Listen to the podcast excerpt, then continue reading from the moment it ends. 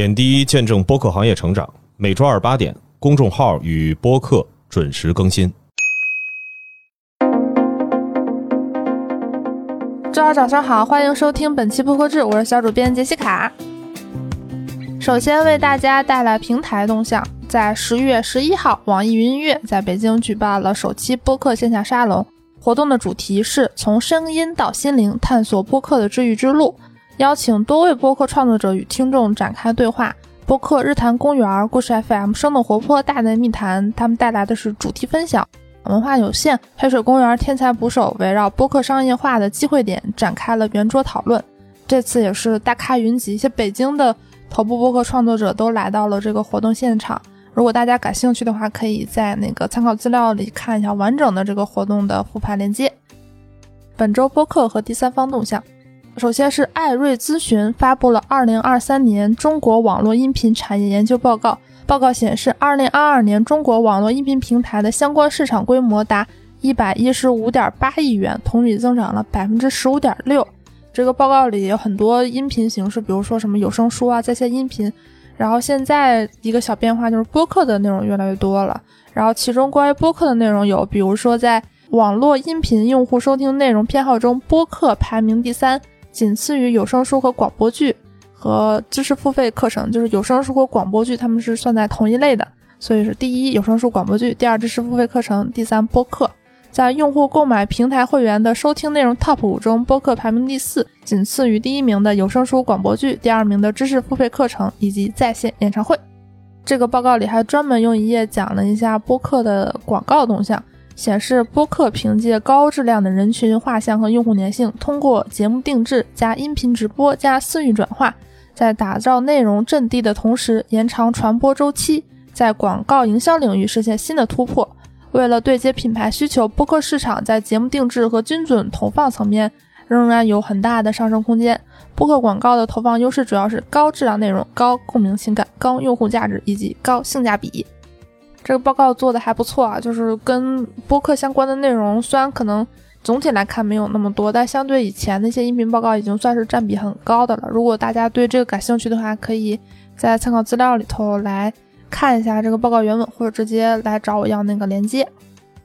每周推荐一个新播客环节呢，首先向大家推荐的是一个媒体播客——中国企业家杂志推出的播客栏目《企业家就这样》。每期邀请一位头部企业家或行业专家学者，以鲜活案例解读商业背后的本质与逻辑，或者邀请懂行的业界观察者聊聊有温度的商业故事。这节目目前已经上线了三期，然后他的嘉宾阵容都很强，有冯唐，有李斌。如果大家感兴趣的话，可以收听。下一条动态呢是知名博主 Rainy 田推出的个人播客 Rainy 姐妹聊天室，分享我的心路历程和个人成长的变化，分享我的思考和如何处理人际关系、亲密关系，建立真正的自信以及正向能量的探索之路。节目也是可以在小宇宙收听，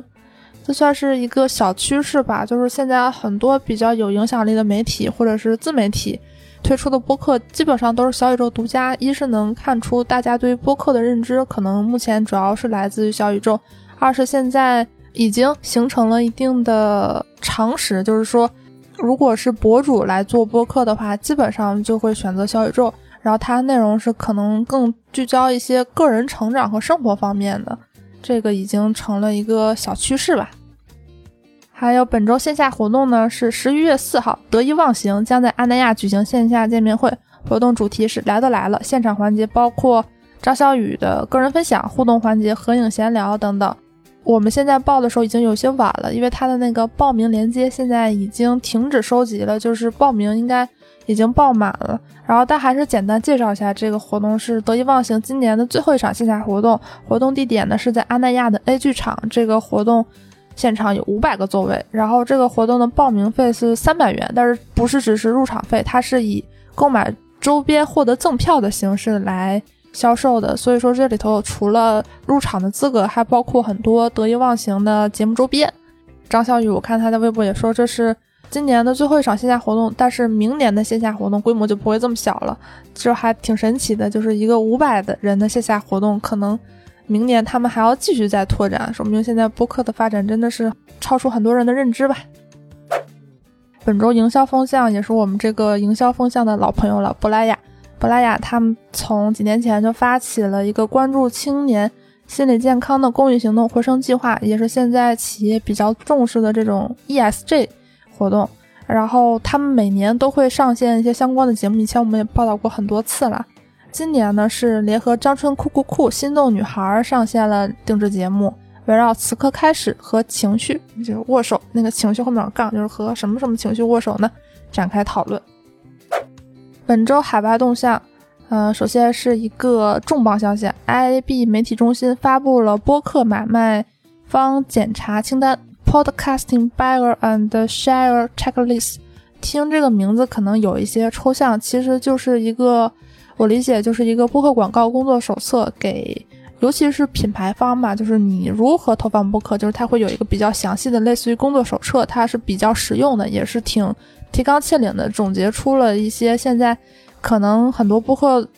品牌想投放播客之前不太了解的话题，比如说播客投放，它是分成两部分的，一部分是投流量、投流，就是和平台合作等等这方面的曝光，还有一些内容创作、定制节目如何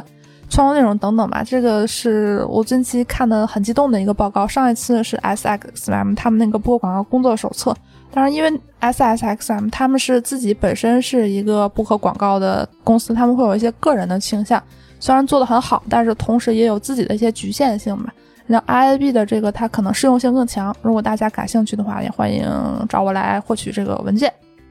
下一条动态呢是 YouTube Music 将在英国市场推出播客功能。YouTube 英国负责人 Alison Lomax 表示：“我们很高兴在英国的 YouTube Music 上推出播客。近年来，播客在各个年龄段的用户中人气飙升，尤其是 Z 时代用户，他们显然对这种长形式的视听内容很感兴趣。”多说一下，英国呢是世界的第二大播客市场，